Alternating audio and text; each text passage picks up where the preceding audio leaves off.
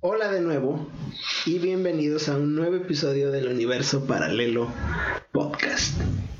Como cada episodio, estoy acompañado por Lenin Murillo. ¿Qué onda amigos?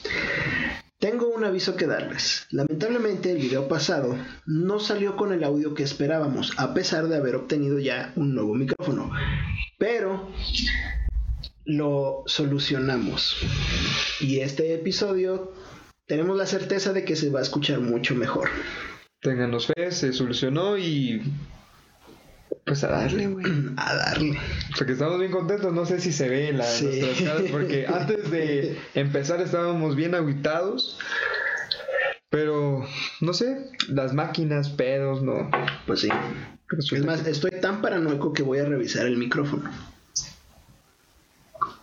Sí, está prendido. Un mamón, güey. Ok, La posición, güey. Aguas, pendejo. Casi te hace todo. perdón. Estoy muy emocionado, así que ya vamos a empezar, güey. Sí, dale, vamos a darle, güey. Hoy les traigo un tema muy bueno. En muchas culturas, por todo el planeta, hay varias constantes, similitudes en sus relatos, ya sea de creencias religiosas, acontecimientos históricos o criaturas. Hoy les platicaré de este último apartado. Hoy hablaremos de vampiros. Los vampiros. Vampiros. Los de Crepúsculo. No, esos son puntitos. Por todo el grosso histórico a lo largo del planeta, muchas, si no es que todas las civilizaciones tienen relatos de criaturas hematófagas. O Para sea, los del Conalep, los que chupan sangre. Muy bien. Desde la antigua Mesopotamia hasta España. En este episodio me estarán acompañando a lo largo de un viaje en el que rastrearemos a esas criaturas o deidades, dependiendo de la civilización, o sea, dioses. Pero vamos a empezar con unos pocos datos generales de los vampiros, de estos seres. Los más comunes, que son palidez, dentadura inusual, baja temperatura corporal, ojos extraños, pelo inusual, el pelo de las manos, que es mencionado en algunas leyendas y en el libro de Drácula de Bram Stoker.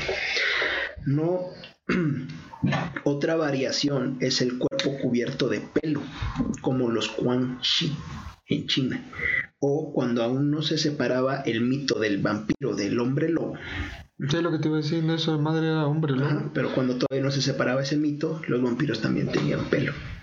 Orejas puntiagudas. em, eh, em, ojeras por la palidez y su constante necesidad de sangre. Ah, algunos vampiros duermen, otros no. Y finalmente, ah, labios rojos y uñas largas. ¿Ok? Ok. Esas son como que las características más generales de un vampiro como lo conocemos. Y su capa. Y su cama. Un vampiro no es vampiro sin su capito. ok, güey. Ahí el pelo hacia atrás. Por eso el cabello inusual. Ujú. Conde Yonacula. No mames. Soy un vampiro. Bla, bla, bla. Bla, bla. Ay, Nos van, a, nos van a aplicar copyright, pendejo. Güey, es que está chida esa parte. Yo me cagué de risa. Ok. Lástima que no tenemos invitado esta vez, güey. Sí. Pero con el nuevo audio, güey, hubiera estado genial, güey. Pero bueno. Disculpen, no estábamos muy desmotivados. Sí, la verdad, sí, yo no tenía ganas de, de hacer ya el podcast, güey, porque pues no. Pero pues ya, ya con que sabemos que el micrófono ya está al tiro, Sí. ahora sí. Sí, porque en el, en el episodio pasado, ¿Me escuchan? ¿Qué? Pues igual y no me escuchan, güey. pues neta, yo estoy comentando algo Ok, y estás güey, diciendo. ya.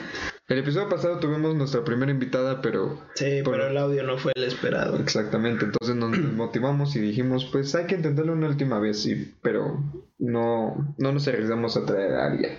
Pero ya para la otra semana. Sí, sí, sí, sí, para la otra semana ya todo va a estar más genial. Bueno, volviendo al conde. Ah, sí, el conde Yonacla. Yonacula. En Grecia y Eslovenia, perdón, y pueblos del este de Europa, eh, los vampiros, los vampiros, perdón, debían tener el cuerpo hinchado y con sangre saliendo de la boca o nariz, presuntamente sangre de sus víctimas. Según el folclore rumano, se podían convertir en animales como gatos, perros, ovejas o caballos. Lo de los vampiros vino después. Eh, tenían vulnerabilidad a la luz, dependiendo de la cultura y poseen, obviamente, una fuerza sobrehumana y son indestructibles por medios normales. No tienen reflejo debido a la carencia del alma, eso también depende de la cultura. Tienen una velocidad sobrenatural, dependiendo de la cultura. y de acuerdo a algunas tradiciones, un vampiro no puede entrar a tu casa si no lo has invitado a pasar. No, o sea, entonces por ejemplo, si un vecino que tengo es vampiro y me quiere chupar la sangre, se la pela porque no lo invité. Pero si ya le diste chance de pasar, ya te la pelaste tú. Se supone que no pueden pasar los. En inglés se llama thresholds, los marcos de las puertas. ¿Por qué? No me preguntes. Eso también es dependiendo de la, cultura, y de las creencias, ¿no? Pero ya una vez que lo invitas a pasar, ya puede pasar cualquier puerta dentro de la casa. Y por ejemplo, los ajos y la... Eso también es depende de la, cultura, pero... O eso sí es general. Es, es, un poco generalizado, pero también no todas las culturas creen en lo mismo. Y lo, de lo, lo del ajo y eso es como que más mm, contemporáneo, más moderno. Ah. Son creencias más modernas. Ahora, tengo que señalar que de aquí en adelante dividiremos este capítulo en dos secciones. La primera sección, la de los antecesores de los vampiros o deidades o demonios, y la de los vampiros folclóricos. Ojo, no vamos a hablar de los vampiros modernos. Vamos a hablar de los vampiros folclóricos. O sea, el de Crepúsculo no. Exacto. o sea, nadie brilla eh, con la luz del sol. Vamos a hablar de los vampiros, entre comillas, reales para la gente que creía de verdad en ellos, ¿sí? Mm. Que es el este de Europa donde se originó el mito del vampiro. Pero vamos a hablar de cómo eran en realidad para ellos. Me aventé un libro, Pero bueno, vamos a hablar de las deidades pre-vampíricas, como yo les puse. Ok. Antes de la aparición de los vampiros como los conocemos hoy, muchas culturas con kilómetros y épocas históricas de separación tienen en común, entre otras cosas, deidades o relatos de criaturas que son predecesoras de los vampiros. Y, obviamente, vamos a empezar con deidades de nuestro país. Porque también hay vampiros en nuestras culturas. ¿Ah, sí? ¿No todo era gringo? No, güey. Por vampiros me refiero a deidades que toman sangre y comen carne humana. Ah, Digo, entonces eran todas las deidades. Y vamos a empezar con Sots o Kamazots, como lo quieran decir. Creo que nadie conoce Sots o Kamazots. No, yo no lo conozco. El dios murciélago era capaz de quitarle la vida con su sola presencia a las personas. Pero también era quien, a quien debías recurrir para sanar cualquier tipo de mal. Oye, amigo, ¿me podrás ayudar? O sea, dile. Tapándote la Sí, sí. Oye, amigo. carnal, fíjate que necesito, tengo a mi prima tan, tan, tan enferma, güey, pero... Sí, ándale, cúrala, güey, no sé, gente. Mira, tócame, güey, tócame. Tres personas a la izquierda, güey, porque pues no te podemos ver, güey. Sí. Trae un collar, güey, sí, un, un collar de jade, güey. Son, son tres piedritas. Exactamente. No, esa no es, no. Ándale, esa. Espérate, pinche Juan, no lo veas. Exacto, güey. Qué, qué cosas, ¿no? En la oscuridad, en uno de los niveles más escabrosos del Xibalba, donde solo habitaban miles de murciélagos, ahí es donde reinaba el señor Kamazots, también conocido como el dios murciélago. La casa de los murciélagos era una espantosa caverna que actualmente se sitúa en Alta Verapaz, Guatemala. Ahí es donde las leyendas dicen que él vivía. Ahí vivían miles de murciélagos, a vida real. Y se, se, caracterizaba por ser un lugar lúgubre y escalofriante donde el único sonido que podía percibirse era el de los chillidos y los gritos de estos animales nocturnos. Perdonen si mi dialecto está de la verga. Kamazots está formado por las palabras en quiche, kame, que significa muerte, y sots, que significa murciélago. Zuts, Sinangan, Kamazots o Kamazots, Kamazot o Kamazots fue el maestro de los misterios de la vida y la muerte. Estás peleando con tu lengua.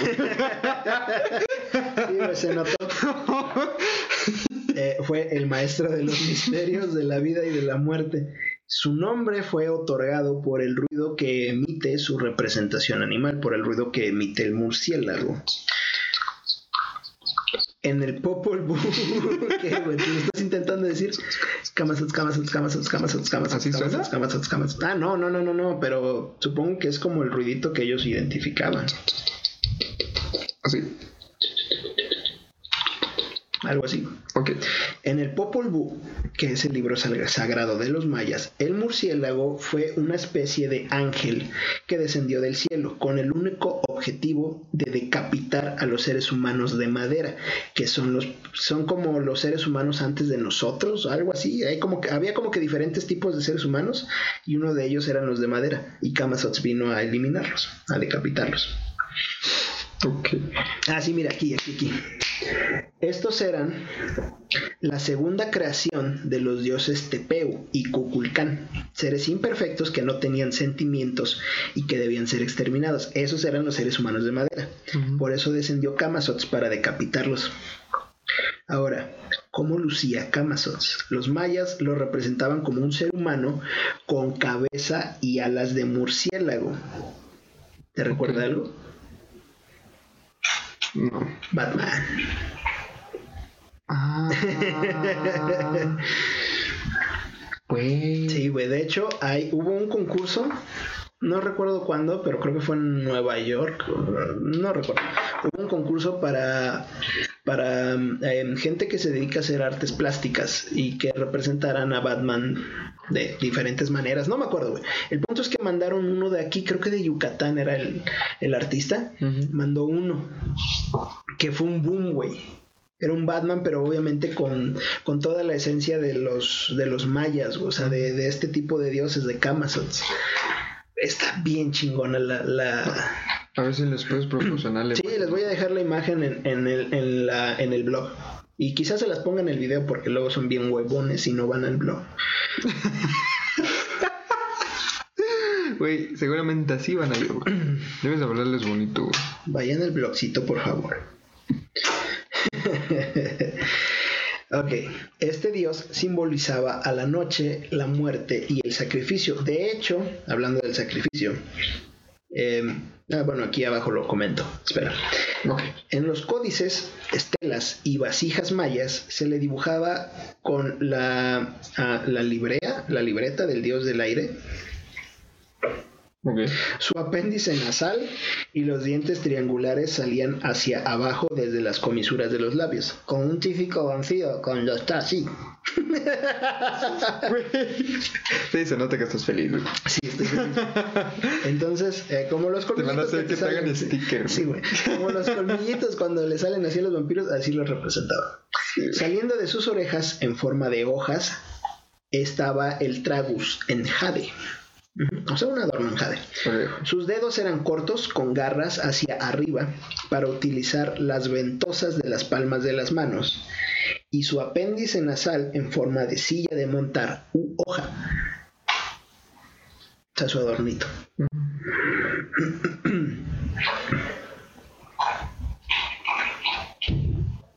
Sus gónadas estaban bien formadas, Güey. lo güey. que, lo que indicaba que el poder estaba en el sexo. Mm, ¿Y cómo? Ah, gónadas son los testículos y la parada, y así. En lugar del falo, aparece un rostro. Güey, ¿te imaginas quién le vio los huevos? a- Y tiene un rostro donde debería estar el pito. ah, qué divertido. ¿Cómo puedes saber si uno está bien formado, güey? No sé. Lo que sí sé es que también poseía enormes y filosas alas que le servían para decapitar a sus presas. ¿Quién le vio los huevos? En la mano sujetaba un cuchillo. Güey, ¿te, imag- ¿te imaginas qué tanto tiempo y con qué focus para verle los huevos y decir, tiene buena simetría, tiene buena forma? Era, era una representación de algo que querían ser los seres humanos de esa época. güey. Entonces, obviamente, Tener los huevos bien formados. se supone que era, supongo que una como declaración de poder, o sea, de que era poderoso sexualmente. Vas a la tía y dices, hey, mis huevos están chidos, son más chingón que tú. Tal vez así, así ligaban los mayas, güey, ¿no sabes? Se ponían todos, eh, estaba, estaba la chava así enfrente, güey, la, la, la mujer maya, güey, se ponían todos en filita y le iban y les enseñaban los huevos, güey. Y ella decía, esos están feos, esos no, esos ya los había visto. No Ok, jalaron. a ver, Levántalos, netito. No. Y así ya escogía uno al final, güey. Gracias a Dios. Y ya podían presumir, ah, me, yo tengo el, el novio con los con las gónadas más hermosas de la tribu. Chinga su madre la cara, chinga su madre los ojos, chinga su madre. En ese entonces sí si tenían sus, prior- sus prioridades bien pinches puestas, güey. Yo quiero un vato con gónadas chingonas. Con grandes, güey. No mamadas. Sí, o sea. Panzón, mamado, no importa. Eso no importa, las gónadas, güey. Ahí está el pedo. Ahí está mi hombre. Sí, güey. Ahí está el. No, está bien, güey. Qué bueno que soy de, este, de esta época, güey. Sí, güey. Imagínate. No, no sé, güey. No te escogerían, güey. No, olvídate de eso, güey. De... Tener que enseñarse. Sí, güey. Uno imagínate, enseñárselo, imagínate enseñárseles y que te digan, no, gracias. Ahí te puta. vas bien derrotado, güey. No, así dices, puta madre. Haces la suicidación. güey. Sí, güey, la lloración y La el, lloración. el suicidamiento. güey. Dale, infórmanos con. En la mano sujetaba un cuchillo, símbolo de sacrificios, y en la otra sujetaba la cabeza del sacrificado. Así se le ponía, así se le ilustraba. En una mano el cuchillo de sacrificios y en la otra la cabeza del sacrificado. También se le asocia con el signo de la inmolación, porque las ofrendas de sangre dedicada al dios eran comunes y sobre todo las decapitaciones. Inmolación es cuando tú solito decides quitarte la vida Suicidamiento. en pro de algo. En este caso era un sacrificio para el dios Kamazots. Ahora bien, ¿cuándo comenzó su culto? Se tiene registro de que los zapotecas de la región oaxaqueña veneraban a un ser antropomorfo con el cuerpo de un hombre y la cabeza de murciélago alrededor del 100 a.C. Aproximadamente ahí empezó su culto. Este dios encontró su lugar rápidamente en el panteón Quiché, tribu maya, que habitó las selvas de lo que hoy es Guatemala y Honduras. Ok, ustedes que nos están escuchando no se dieron cuenta. Los que nos están viendo en YouTube sí se dieron cuenta y algo se acaba de mover de aquel lado del foro. A su puta madre, güey. Y no hay absolutamente nadie de aquel lado del foro. Desde que empezamos a grabar han estado ocurriendo ruiditos así como que leves, como... Es Kamazots. No, cállate hocico, güey, no nos vaya a decapitar ahorita y nos ponga las gónadas en la... Es lo que te decía, nos y que les tenga más culero cuello. Ah, no, sí, se escuchó algo. Y No sé si vieron mi cara, mis ojos pelé, pelado de huevos, no sé. Vi hasta Candy. No sé si ubican. La, mas- la mascota del canal también volteó así como, Sí. ¿qué pedo, qué pedo? Sí. Yo no gónadas, ¿qué va a pasar? Bueno, sigamos de- con este susto. Después de este susto. Sí. Ah. Los quiché identificaron al dios murciélago con su dios del fuego, Sotzilaja Chamalcán. Sotzilaja Chamalcán. Ah, se cree que el Kamazot extendió su popularidad gracias a los murciélagos vampiro, que son los Desmodus draculae, una especie gigante que habitaba las selvas de esa época, en la época prehispánica. Otras referencias a este dios se encuentran en las culturas nahuas, quienes erigieron templos en forma de herradura destinados al culto de Kamazots. Los altares no se andaban con mamadas estos vatos. Los altares eran de oro puro y estaban orientados hacia el este. Ahora, este carnal tuvo que ver en el mito de la creación del juego de pelota, el de la caderita. Ah, ok. El libro sagrado de la cultura maya, el Popol Vuh, relata que Ixbalanque y Unapu, los dioses gemelos, hijos de un dios de la fertilidad y del juego de pelota, y la bella Ixkik, hija de Kuchumakik, uno de los señores del Xibalba, jugaban pelota. Espero que me vayan siguiendo y si no, pónganle pausa y regresen. Sí, porque no. El Unapu. Y al hacer mucho ruido, sí, Unapu, eh, causaron la ira de los principales señores del inframundo, que eran Unkame y Bukukame. Ajá. Entonces, estos carnales eh, estaban jugando pelota, hacen mucho ruido, y los carnales de abajo del inframundo, Unkame y Bukukame, se encabronan. Para darle un escarmiento a los dioses gemelos, los retaron a un juego de pelota en el Xibalba. Y los ganadores fueron, obviamente, los señores del inframundo. Pero los gemelos no se quedaron de brazos cruzados. Ixbalanque y Unapu querían la revancha, así que se dirigieron al Xibalba armados únicamente con cerbatanas. Para este punto, los dioses del inframundo les pusieron pruebas. Después de superar estas pruebas y maldades que, les habían puesto estos dioses del inframundo maya, lograron llegar a la casa de los murciélagos. Los dioses gemelos lograron sobrevivir a los animales que ahí habitaban, o sea, en la cueva que está en Guatemala, hasta que Unapu fue decapitado por Kamazots intentando mirar la llegada del alba, o sea, el amanecer. Su hermano, Ixbalanque, afligido y desesperado, le pidió ayuda a los animales para que le llevasen su comida favorita. El coatí, ahí les dejo la imagen de lo que es un coatí para los que no lo conocen. El cuate. el coatí volvió con una calabaza Ixbalanque se dio a la tarea de tallarla para crear una cabeza para su hermano. Recuerda que son dioses, y no mueren.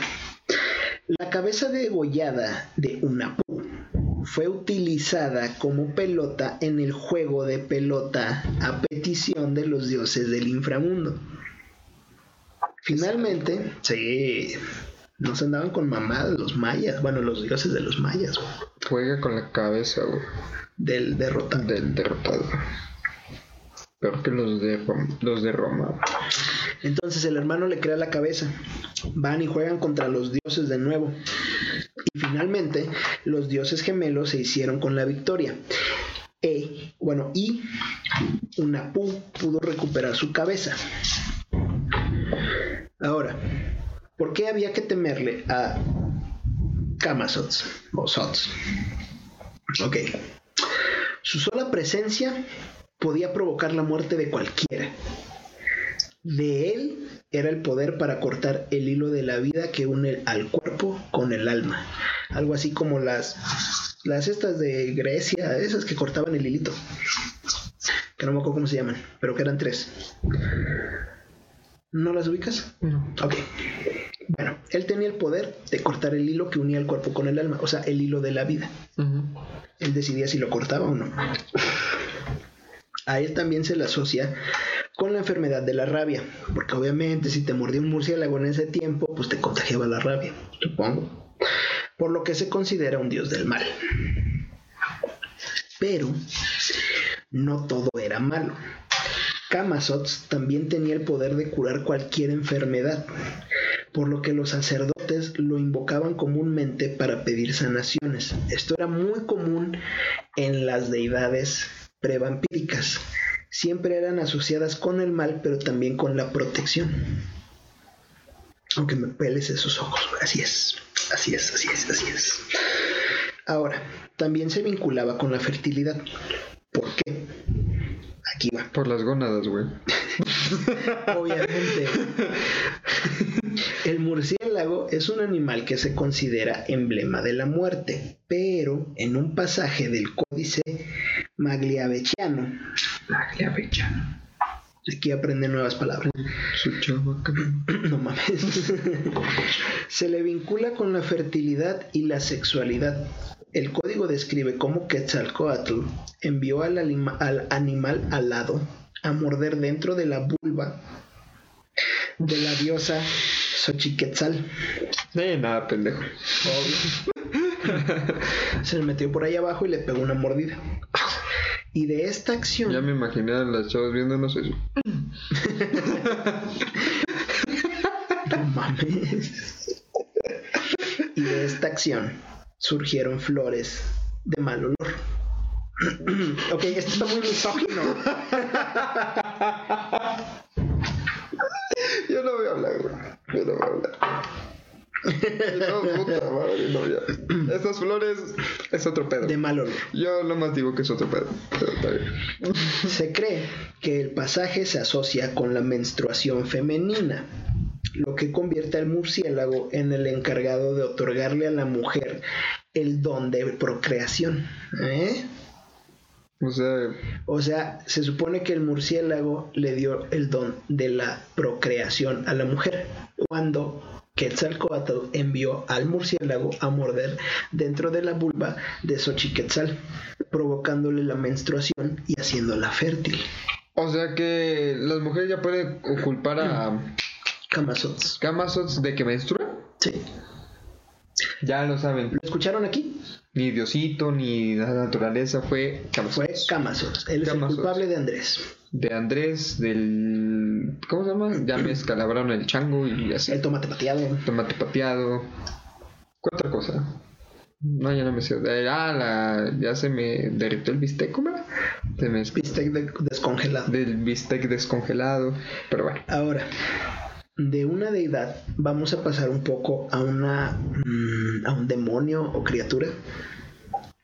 Igual de México, le estoy dando prioridad a las deidades mexicanas. Bueno, deidades prehispánicas, precolombinas, como lo quieran decir. México, güey. A huevo. Suena pinche cante. Algunas décadas atrás, en Tlaxcala se le temía mucho a una criatura que gracias a Hollywood nos es familiar, el hombre vampiro. Solo que en este caso casi siempre se trata de una mujer vampiro o mujer vampira, a la que se conoce como la Tlahuelpuchi o si era varón, Tlahuelpuchie. Pero como nosotros en este canal estamos a favor del empoderamiento femenino, vamos a hablar de las Tlahuelpuchis. Puchis. Eran más fuertes que los varones Tlahuelpuchíes, Pues como siempre, ¿no? Como es. obvio. Como es. La Ahora. mujer. Se dice que las Tlahuelpuchis son aquellas mujeres que chupan la sangre a los bebés. Mm, Estos individuos tienen el poder sobrenatural de transfor- transformarse en animales. ya, ya sé. Ajá. Principalmente en aves. Y dentro de esta especie, el guajolote es el más común. Ahí hay un, como que una similaridad Similitud. similitud con las brujas. Similaridad, güey, no había escuchado esa palabra. Ah, ok, yo lo inventé. Yo nunca me equivoco, güey. Es que la similaridad es más cabrona que la similitud. Sí, la similitud es como que, güey, estás, estás así, ¿no? La similaridad ya es como una singularidad del cíngulo de la persona con otra, güey. O sea, es más cabrón que el gemelo. Sí. O me vas a negar que no es verdad cuando No, sí, la verdad que digo mentiras. No. Entre las características que los tlaxcaltecas le dieron a la Tlahuelpuchi es que éstas se convierten a la primera menstruación de la joven y de ahí en adelante tendrá la necesidad de chupar sangre de dos a cuatro veces al mes. Ah. Ajá. La única manera de hacer o de lograr que no haga daño es matándola. Yo pensé que no invitándola a tu casa. Las tlahuelpuchis no pueden transformarse en animales en presencia de la gente normal. Para ello, hipnotizan a las personas o se retiran a donde no puedan ser vistas. El rito que realizan para adquirir este don de transformación, según se cuenta, se hace el último sábado de cada mes después de la medianoche. Todo después de la Y medianoche. obviamente yo les traigo el rito que tienen que hacer. Güey, no. Porque si no, no sería un buen capítulo, cabrón. Para lograr la transformación se dice que la Tlahuelpuche vampira hace lo siguiente. Donde hay un caso donde una persona lo hizo, güey. Desolla a un perro. No mames. No es cierto. no es cierto, güey. No es cierto. La. Candy. No, mi amor, tú no va. No, es que sí me lo imaginé, güey. Como pollito, güey. ok, ya. En la cocina de sus casas, las tlahuelpuchis hacen fuego con madera de capulín, copal, raíces de agave y hojas secas de suapatl. Qué bueno que nadie va a saber qué es sopa. Sí, güey, porque Google no existe. Cuando el fuego... Gracias por darles la herramienta, güey. Ay, güey. Además, tendrían que, tendrían que ser eh, súper chiquitas las niñas, güey, porque se transforman en su primer menstruación, güey. Estamos o sea, ya hablando después de... ya valieron madre. O sea, y después de eso ya no se transforman. Ah, Nadie de. ¿Qué edad? ¿10? ¿11? ¿No? Sé, güey, cada vez menstruan más Temprano. Más temprano. Pero de eso es un tema que después, o sea, ahorita no. Cuando el fuego está ardiendo, la mujer camina sobre el Tlecuil tres veces de norte a sur y de este a oeste. De norte a sur y de este a oeste. Después se sienta sobre el fuego mirando al norte y sus piernas y pies se separan del resto del cuerpo. Toda ella, completa, es transformada. Ok, Se escuchó otro. se volvió a escuchar un ruido. Y allá, güey. Allá exactamente. Sí. Es como si hubieran golpeado de, que el cajón. O sea, de adentro hacia afuera. O sea, como si alguien se hubiera dentro hubiera así, güey. Ok, del norte a sur, este. Sus piernas se separan del resto del cuerpo y se transforman en perro y colocan las piernas y sus pies sobre el tecuil en forma de cruz y así es como se transforman. Otro de los rasgos que distinguen a estas macabras criaturas o personas es la luminosidad por la que se hacen acompañar como una bola de fuego Las típicas. Además de un tenue olor a sangre. Si te das cuenta, hay muchas similitudes con las brujas. Es lo que te iba a decir, que esa madre ya no es bruja. Son tlahuelpuchis. Aquí se cuenta mucho de las de, bolas de quizá fuego. de ahí viene la creencia de las brujas. ¿Nunca has visto bolas de fuego? No, no me ha tocado. Yo sí, güey. Sí, güey. Por la concha. Ahora sí que literal por la concha. Hay unos montañas o cerros atrás. Ajá, cerros. Y este de. Y luego en la noche una vez me tocó, güey, sí, güey, literal como la ¿Sí? de fuego, güey, sí. Ah, qué Y yo no creía en eso, güey. No creía en eso hasta ya que lo vi. crees. Sí, güey, ya no sé si fue. ¿Cómo se llama? Eh, ¿Ilusión colectiva? ¿Cómo se llama? Em, alucinación colectiva. Algo así. O. Histeria colectiva. O algo así, güey, sí, güey, por- porque lo vimos varias personas. Pero estábamos hablando de temas de miedo. No precisamente de brujas. Quizá la sugestión, ¿no? O quizá era el lugar equivocado en el momento equivocado. Y o correcto, y en depende de cómo lo ves. Y en el ritual equivocado. Pero bueno, fue una buena y mala experiencia. No le pegues a la mesa. Cállate. La creencia es que el deseo de las tlahuelpuchis por chupar sangre aumenta con el tiempo frío y lluvioso. Los bebés que prefieren estas mujeres tienen entre 3 y 10 meses de edad, pues se cree que es la sangre de mejor gusto y la más fortificante. Matan a bebés. Wow. Ahora, en Mesopotamia, o sea, nos vamos mucho tiempo antes de los mayas. En Mesopotamia estaban los Utuku, dioses culpables de las enfermedades y las pestes, que eran invocados para protección. Si te das cuenta en estas creencias, muchos de muchas deidades o demonios no eran malvados de origen, podían invocarse para protección también. O sea, simplemente como que cumplían su rol, pero también los invocaban para protegerse. O sea, eran como que de ambos bandos. Neutral, ¿no? ¿O sí? Ahora, Utuki significa potente. Así de sencillo. Soy Utuki. Ahora, no, perdón. em, Utuku. Utuku significa potente. Ajá. Ah, con razón cuando dice Tuku. ¿Ves? ¿No, ¿Nunca se escuchó esa expresión? No. Com- bueno, comúnmente entre futbolistas o que juegan fútbol, luego si le pega un tucu, le pega así. Entonces, Ah, ok, ya, ya, ya. mira, ahí viene de. Pudiera ser. Sí.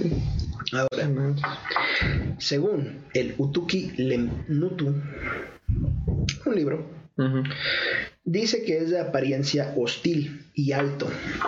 De sus talones gotea hiel y su paso es veneno nocivo. Si te das cuenta, aquí hay una similitud con Kamazots. El simple hecho de su presencia te mataba, igual que Kamazots.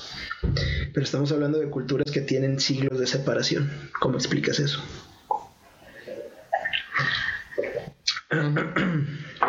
Yo tengo una teoría. ¿Cuál? Generación en generación. se fue pasando el conocimiento. Exactamente, y se fue deformando el.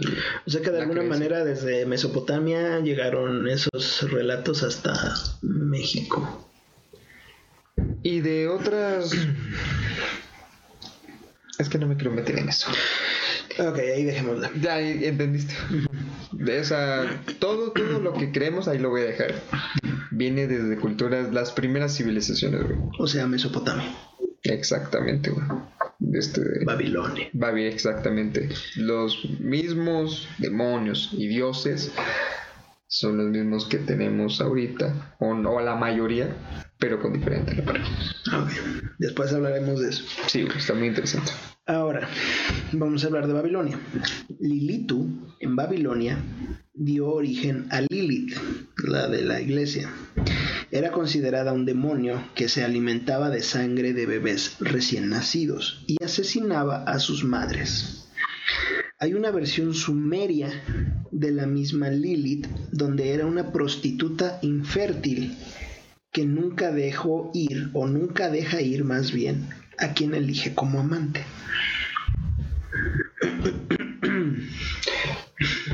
O sea, es el mismo ser, diferentes culturas. Ajá, y diferentes orígenes. Lily, por los que no saben, es, se dice que fue en, realidad la primera mujer, ¿verdad? Así es, se rebeló, no quiso ser una subordinada de él y abandonó el Edén. Y otros que Convirtiéndose. dicen que pues era igual amante de Lucifer o que era Así es. Lucifer y así, pero Se convirtió en madre de los demonios. esa es la teoría, pero Así es. ¿Quién sabe? Ahora, antes de Lilitu existió la Matsu, que era un demonio de naturaleza vampírica, que igual que Lilitu y Lilith, atacaba a las madres y a los recién nacidos. Existen hechizos para invocar a este demonio y se le describía como un cuerpo de burro con cabeza de león. Qué, qué rara combinación. Ahora, en Grecia tenemos a Empusa, quien seducía a los hombres para beber su sangre cuando estos se dormían. La describen como una criatura con una pata de burro y otra de bronce, con la capacidad de convertirse en una joven y hermosa mujer para seducirlos. Qué tan cierto es eso. Ahora, aparte de Empusa, también existió Lamia. Me imagino que algunos vieron una película que se llama Drag Me to Hell o Arrástrame al infierno. Ahí se habla de la maldición de la Lamia. Pero aquí va, aquí va una explicación de quién era la Lamia. Lamia, que en realidad es un nombre, era un amante de Zeus. Y ella era hija del rey Belo o Belo de Egipto, quien a su vez era hijo de Poseidón y Libia. Ajá, Libia, Libia. Poseidón y Libia tuvieron un hijo, que era Belo. Belo era rey de Egipto y él tuvo una hija que se llamaba Lamia. Lamia era amante de Zeus.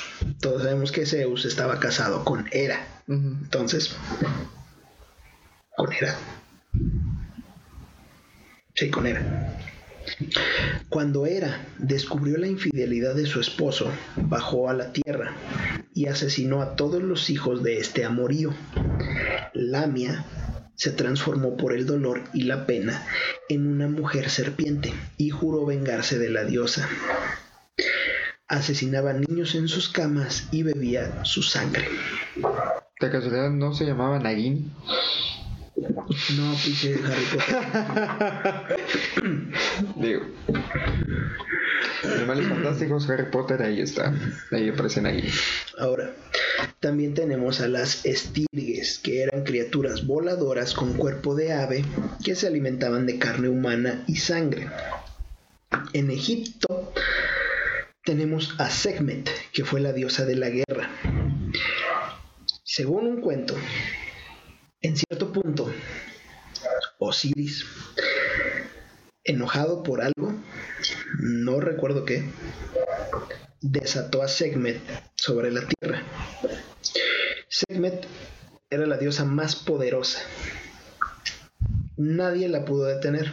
Osiris se arrepintió. Osiris o Ra. Ustedes sabenlo todos de YouTube y de Spotify. Ra es el dios de todo. Por eso, pero no recuerdo quién de los dos. Entonces, Osiris es, el, hijo de Ra. Pero no recuerdo quién de los dos fue. Entonces, no. Sí, güey. Es el malo del, del, cuento. Yo supongo que Seth fue el que... No, no, no, fue uno de ellos dos. Fue, fue o fue Osiris. Pero ahí en los comentarios de YouTube o la gente de Spotify que sepa, pues que después nos diga. La neta no me acuerdo, güey. Pero uno de ellos dos fue. Porque por algo se había enojado con los humanos y desató a Segment. Pero después ya nadie la podía parar. Y Segment seguía matando y matando y matando comiendo carne humana y bebiendo sangre. Así que tuvieron que engañarla y le dieron a un brebaje envenenado que parecía sangre. Entonces cuando Segment lo ve, lo toma y se desmaya y así fue como la pararon. Pero nadie podía pararlo. Entonces. La detuvieron con un veneno. Algo así. En el folclore árabe y africano se menciona la existencia de unos demonios necrófagos y vampiros que cambiaban de forma a su antojo, llamados ghouls. Ok, ghouls. Esos son algunos, no todos, las deidades prevampíricas o demonios prevampíricos. Ahora.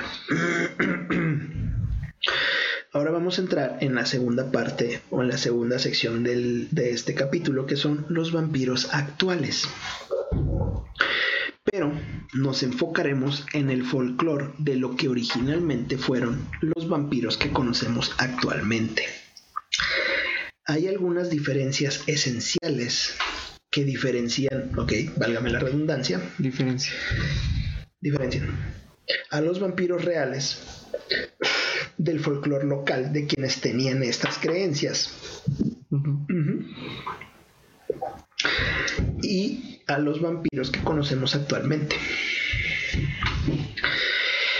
El primer, el primer chupasangre, perdón, el primero chupasangre del cuello de las víctimas. Ajá, el vampiro común, el vampiro... Ambos son ficticios, pero el vampiro más generalizado chupa sangre del cuello de la víctima, por ejemplo. Mientras que el otro, cuando chupa sangre, ataca el área del pecho de la víctima, cerca del corazón. Con solo raras excepciones. Ese es el vampiro folclórico. O sea, el vampiro más apegado a las creencias de las personas que vivieron en esa época. En realidad chupaba sangre de aquí, del pecho, no del cuello. El vampiro ficticio tiende a ser alto, delgado, cetrino, mientras que el vampiro folclórico es regordete y rojizo o de color oscuro. Mientras les voy hablando del vampiro folclórico, me imagino que van a ir sacando ciertas conclusiones si tienen un poco de conocimiento del tema. Si no, al final les digo. Ahora, es poco probable que los dos se encuentren socialmente hablando, ya que el vampiro ficticio tiende a surgir de la nobleza y a vivir en un castillo, ¿sí o no? Sí. Eh, mientras que el vampiro folclórico es de ascendencia campesina y reside, al menos durante el día, en el cementerio en el que estaba enterrado. En el folclore, su color nunca es pálido, como cabría esperar de un cadáver. Su rostro se describe comúnmente como florido o de un color saludable u oscuro, y esto puede atribuirse a su hábito de beber sangre. Burkhardt, un escritor, dice, las extremidades permanecen flexibles, el cuerpo no está dañado e hinchado y puede producir sangre fresca, la cara roja por la sangre que ha bebido y los ojos abiertos. Así describen el vampiro folclórico. Ahora, no quiero matarles la ilusión, pero si te das cuenta, esos, esa descripción de un vampiro folclórico es un cadáver en descomposición. Entonces, pues, bueno. Ahora, les voy a contar el primer caso documentado de un vampiro en Europa. Ah, yo pensé que en México. No, porque obviamente lo investigué. Entonces, nos estás diciendo que sí son reales. Perdón, ahorita vamos para allá. Los europeos de principios de 1700 mostraron un gran interés en el tema del vampiro. De hecho, la palabra vampiro en sí entró en inglés en 1734, según el Oxford English Dictionary o el diccionario de inglés de Oxford. En un momento en que Alemania, especialmente, se escribían muchos libros sobre el tema. Ahora, para nuestros escuchas y televidentes o youtubientes, como se diga, les voy a contar la historia de Peter Blogowitz. Kowitz. Peter Plo- Blogowitz. Blogowitz. Blogowitz. Peter Blogowitz. Witz. Witz. Blogowitz. Así es. Witz, witz, ya te puse la- Este es el primer vampiro documentado de Reino Unido. Bueno, todo pasa en Reino Unido. Bueno, de Europa. Aquí va. Después de que un sujeto con el nombre de Peter Plojogowicz había muerto, diez semanas antes y que vivía en la aldea de Kisilova, en el distrito de Ram, y había sido enterrado de acuerdo a la costumbre raetziana, se reveló que en esta misma aldea de Kisilova, en una semana, nueve personas, tanto viejas como jóvenes, murieron también, después de sufrir una enfermedad de 24 horas. Y dijeron públicamente mientras aún estaban vivos, pero en su lecho de muerte, que el mencionado Plogohowitz, que había muerto diez semanas antes, había acudido a ellos dormidos. Se había acostado sobre ellos y los había estrangulado, de manera que tuvieran que sucumbir ante el fantasma.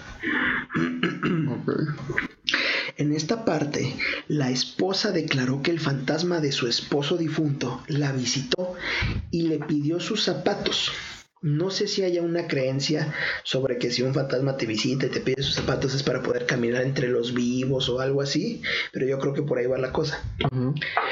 Por lo que ella, muy asustada, se fue a otra aldea.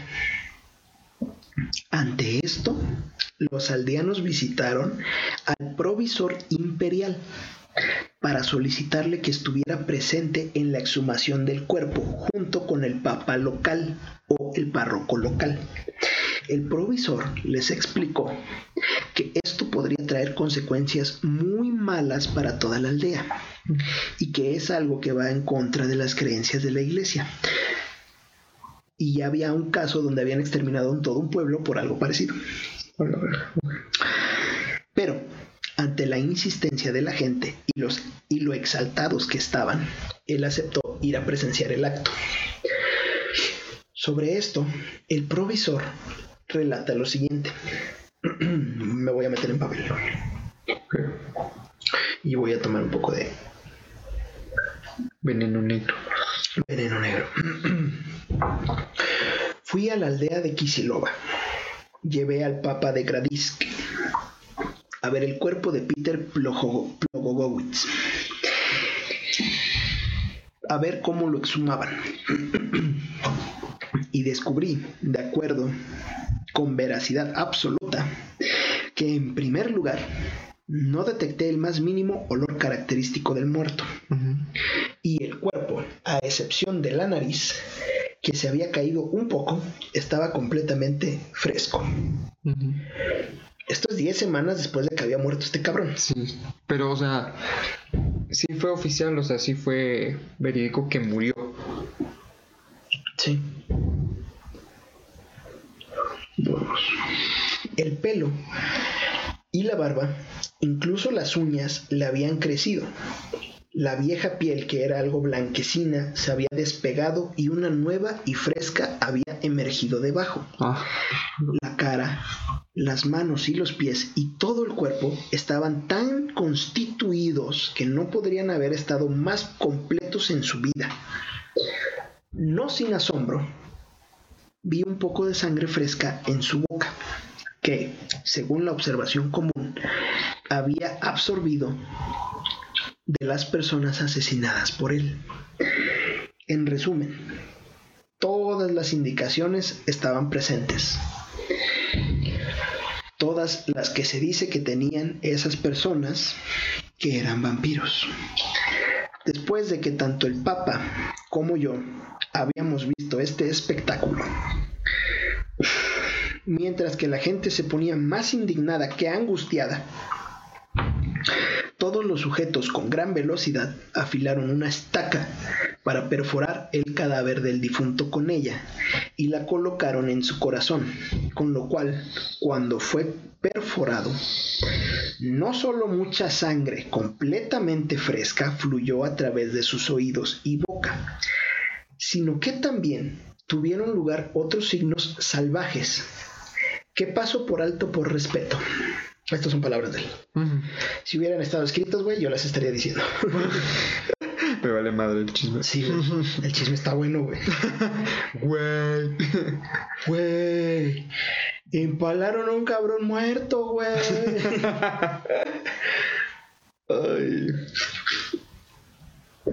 Finalmente, y de acuerdo con su práctica habitual, quemaron en cenizas el cuerpo antes mencionado, del cual informo a la administración más loable, o sea, el Vaticano, y al mismo tiempo quisiera pedir obediente y humildemente que si se cometiera un error hecho en este asunto, eso se debe atribuir no a mí, sino al pueblo, que estaban fuera de sí por el miedo. Y ese es el caso del primer vampiro. Ahora, yo les pregunto a ustedes, esta es la sección interactiva. Creada. ¿A dónde va? Ah, no. Todo eso que les describí, ¿a qué les suena?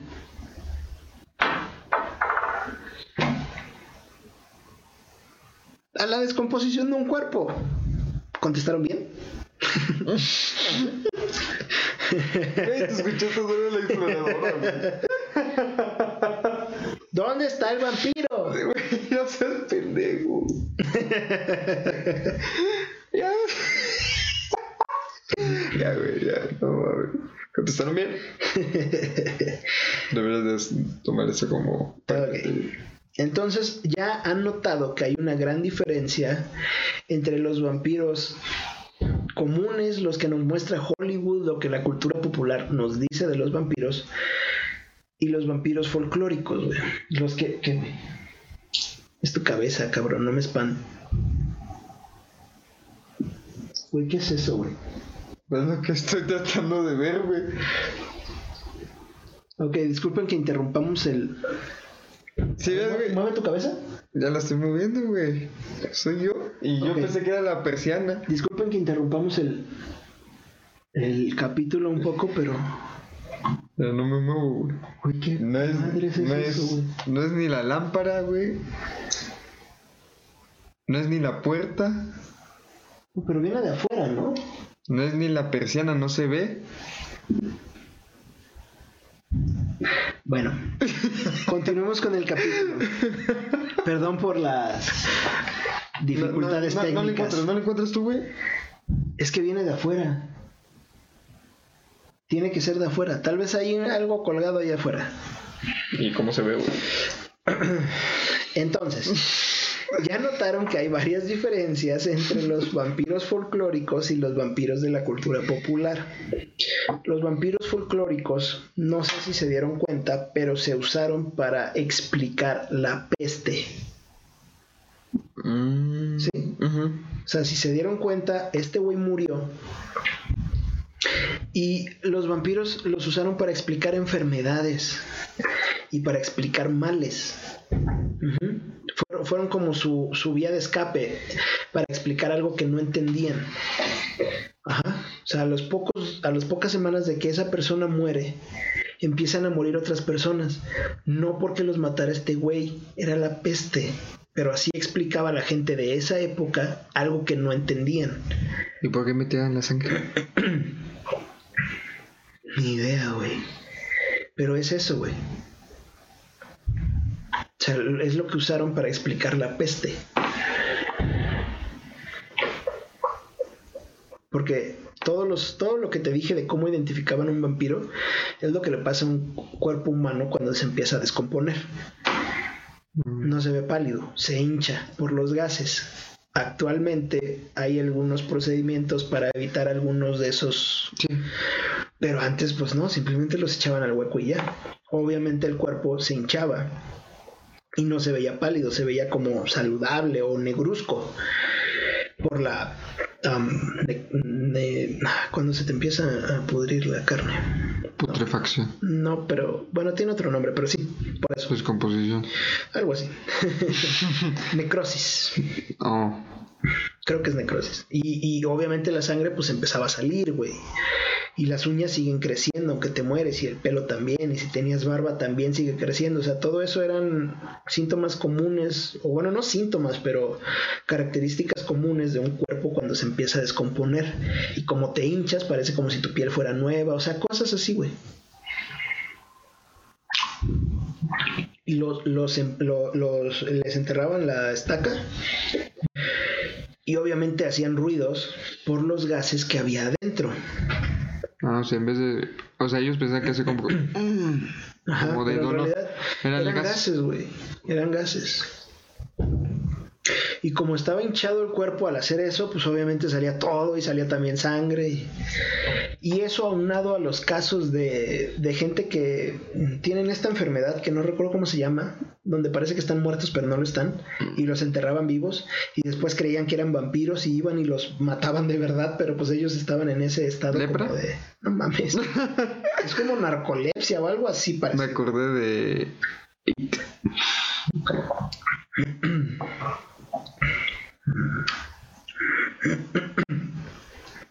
Entonces, pues todo eso tiene su explicación, güey. Pero, como este es un canal también informativo y nos preocupamos por su seguridad, Ah, sí. sí, Ok. les traigo las maneras de defenderse de un vampiro, porque nunca sabes ¿Cuándo te va a atacar uno? cuándo te va a atacar uno. Tal vez no, tal vez no mañana, pero quizá algún día vayas caminando, de noche saliste del antro, estás pedo o peda y te ataca un vampiro. Y ya valiste madre. De nada. Así que, ya que están instruidos y conscientes de la extensa historia de los vampiros, es hora de enseñarles a cazarlos y matarlos. Pequeño paréntesis, en este canal no estamos promoviendo ni aceptamos ni condonamos la violencia de ningún tipo, es meramente entretenimiento. No nos hacemos responsables de las pendejadas que puedan hacer. Ahora, número uno, la más famosa quizá, estaca que atraviesa el corazón. No solo la madera es un elemento al que se le atribuyen propiedades mágicas, tampoco es solo porque el corazón es el centro del sistema sanguíneo, porque sabemos que los vampiros ya no valen madre, no, no les circula la sangre. Las estacas tienen su historia relacionada con aquel que inspiró a Bram Stoker a crear el personaje de Drácula. Quienes saben, saben que me refiero a Vlad Tepes. Bla, Vlad Drácula o Vlad, el empalador. Empalador. Quien fuera un príncipe sanguinario en lo que antes era Valaquia, hoy parte de Rumania. Y se ganó su apodo al atravesar estacas gigantes en el cuerpo de sus enemigos y dejarlos colgados, desangrándose. Y sí, se las metía por ahí abajito. Güey, no me lo imaginé. Ok. Y ahora ya me lo imaginé. Cómo va entrando. No mames. Ah, cállate. Muchos autores le otorgan inmunidad a las estacas a sus vampiros. Pero todos sabemos que las estacas matan vampiros, punto. En ocasiones también van acompañadas de un martillo o un mazo para... Güey, qué lento. Se supone que el vampiro está dormidito en, en su ataúd, güey, con los brazos cruzados y no siente nada, no se da cuenta. Exposición a la luz del sol. Crepúsculo. No, eh, ahí brilla. El sol siempre ha sido una de las antiguas religiones. Sí, como tal. El sol tiene su religión. Considerado como verdad, vida, bondad, nacimiento, luz o eternidad.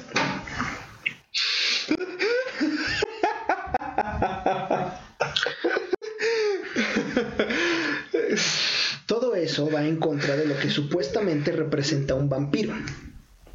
Otra de las razones es probablemente eh, eh, que aquellas enfermedades que tienen dentro de sus síntomas la fotosensibilidad y las explicaciones que podrían tener dentro del mundo antiguo. Recordemos la situación de las porfirias, donde ante la exposición de sol la piel se quema, se enllaga o se cae. Esto no siempre se respeta en todas las historias de vampiros.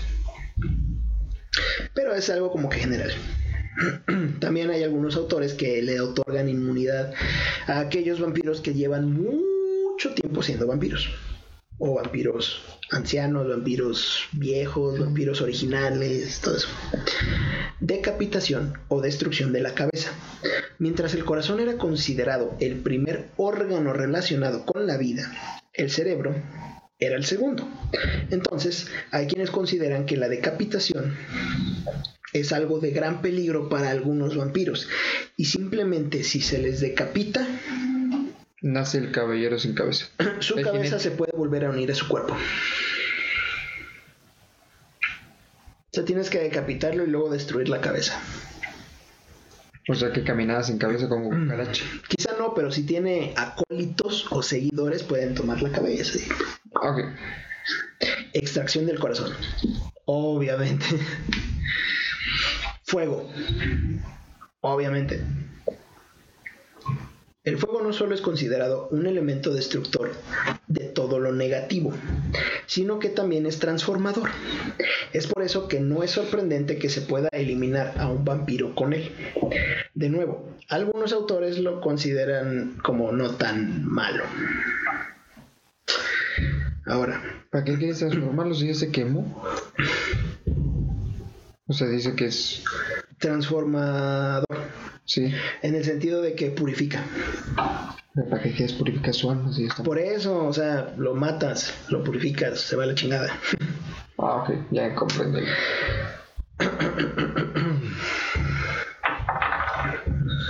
Agua bendita, obviamente. Al igual que otros objetos que matan a un vampiro o lo debilitan, el agua bendita es considerada purificadora y que aleja el mal. Y los vampiros representan el mal, así que obviamente les hace algo. Símbolos de fe.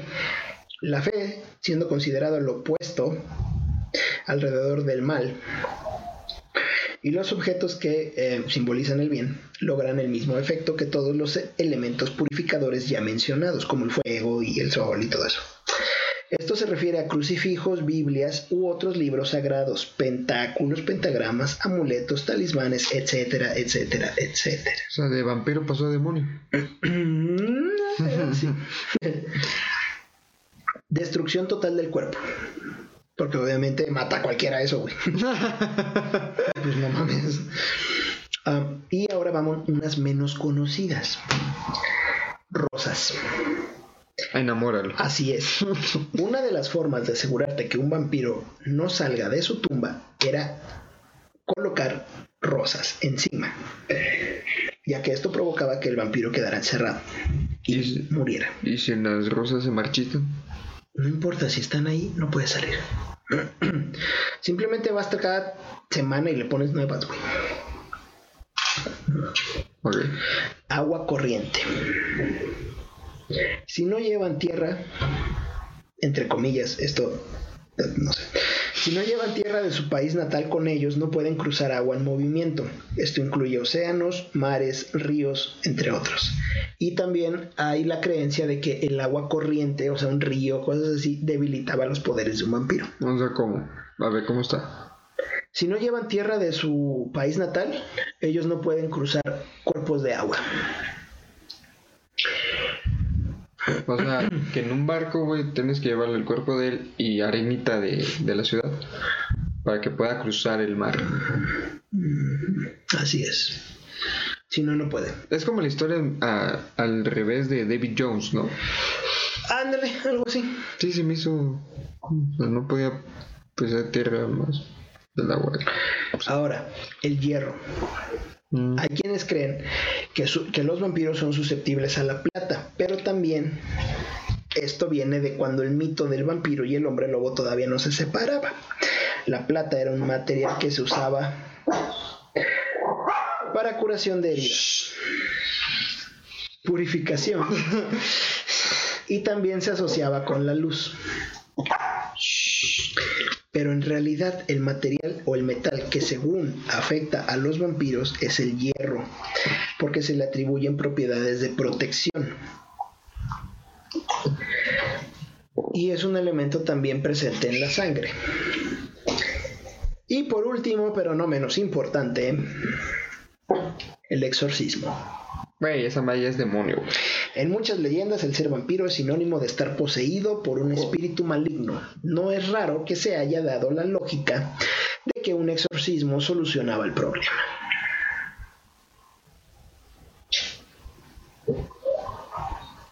Y bueno,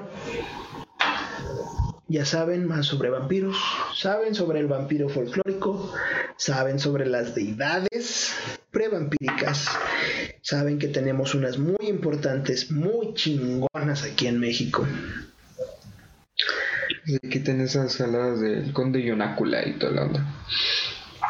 Nada como Camazots. Nada como Camazots. Y sus, Camazots Team. y sus gónadas a la perfección. Sí, sus gónadas em, perfectas, sí. Sí. Y su falo con cara. De hecho, aquí estuvo, por eso está.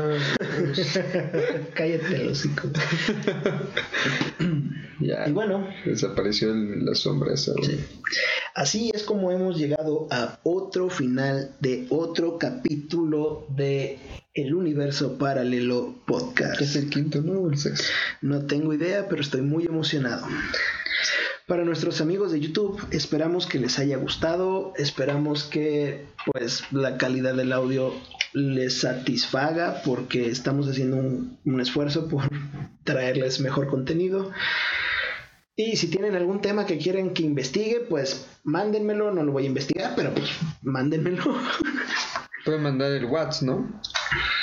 Ah, Ya sí. tenemos. Ya tenemos Watt para todos aquellos que nos quieran eh, contactar, decir chinguen a su madre, no valen madre, este pinche podcast pedorro, pinche video de YouTube no vale madre, este, lo que quieran, ya nos pueden contactar.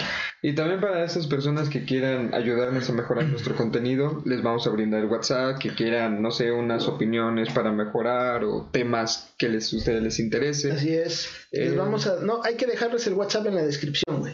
Sí, de todas maneras. O que aparezca a lo largo del video para que ellos lo anoten. Para que los que de verdad le interesen, pues sí lo anoten y así. Pero no se decir. Bueno, ya dilo. ¿Qué Ahí tiene va el malo? WhatsApp. ¿Qué tiene de malo que les Ya dilo. No, ya me hiciste sentir. Ok, ya no lo digas. No, ahora lo voy a decir, bueno, es como tú quieras, güey. El WhatsApp es el 55 63 75 28 39. Otra vez. 55 63 75 28 39 5563 75 2839 Ahí nos pueden mandar el WhatsApp. Les vamos a contestar al momento. Cualquier duda o mentada de madre, como dice mi querido Irán González. Así es. Bueno, Y. esperamos que les haya gustado. Síganos en nuestras redes sociales. Exacto. Lo que te Que diga. se los vamos a dejar abajo. Van a aparecer a lo largo del video. Apóyennos. Estamos muy emocionados porque tenemos micrófono nuevo y al parecer ya funciona. Así que. ah, Exacto. Ya esto es, digo, ya es una prueba de que sí estamos interesados en, en el proyecto, que va serio y que estamos o queremos que el contenido, nuestros videos sean la, de la mejor calidad para ustedes. así es. Así que así apóyenos es. por favor esta causa de este Ni proyecto. que siquiera les pedimos dinero. Nosotros estamos sacando todo de nuestra bolsa porque nos gusta hacer estos videos. Así que nada les cuesta poner la campanita de notificaciones, personalizar todo y compartirlo con sus amigos. Y suscríbanse y denle like. Les dejaremos el- nuestras redes sociales de Facebook e Instagram. Redes sociales, Facebook, Instagram. eh, les voy a dejar la página del blog. Bueno, les voy a dejar el blog y les voy a dejar la fanpage. Síganlo en su canal secundario, Exactamente. que no sé cuál es. Title. Lenin Murillo guion Impulso Humano. También la fanpage, Lenin La Murillo fan- guion exactamente. Les, va, les vamos a dejar igual el link. Así es, y estén atentos porque todo parece indicar que les vamos a traer todavía mejor calidad. Exacto. Y, ma- y mayor contenido. Más vamos a. No está todavía planeado, pero vamos a ver qué más contenido podemos agregar a nuestras redes sociales y nuestros videos para que no solamente sea de un tema exclusivo. Así es, así es. Y Bye. bye. Para nuestros amigos de Spotify, esperamos que les haya gustado este video, perdón, este podcast. esperamos que el tráfico esté muy, muy pesado para que lo escuchen completo. Eh, esperamos que el audio les guste, estamos muy emocionados. Muchas gracias por su apoyo, difundan el podcast. Eh, Nada, que nada les, cuesta, nada les cuesta, cabrones, nada les cuesta. Así es. Compártenlo. Ah, les vamos a traer más temas. Ya sabemos que hay más podcasts allá afuera, mucho mejores que nosotros, eh, de este tipo de contenido, pero pues ni modo, se chingan porque nosotros también lo estamos haciendo, así que no les cuesta nada escucharlo. Esperamos que se diviertan. Muchas gracias por sintonizarnos. Bye. Bye.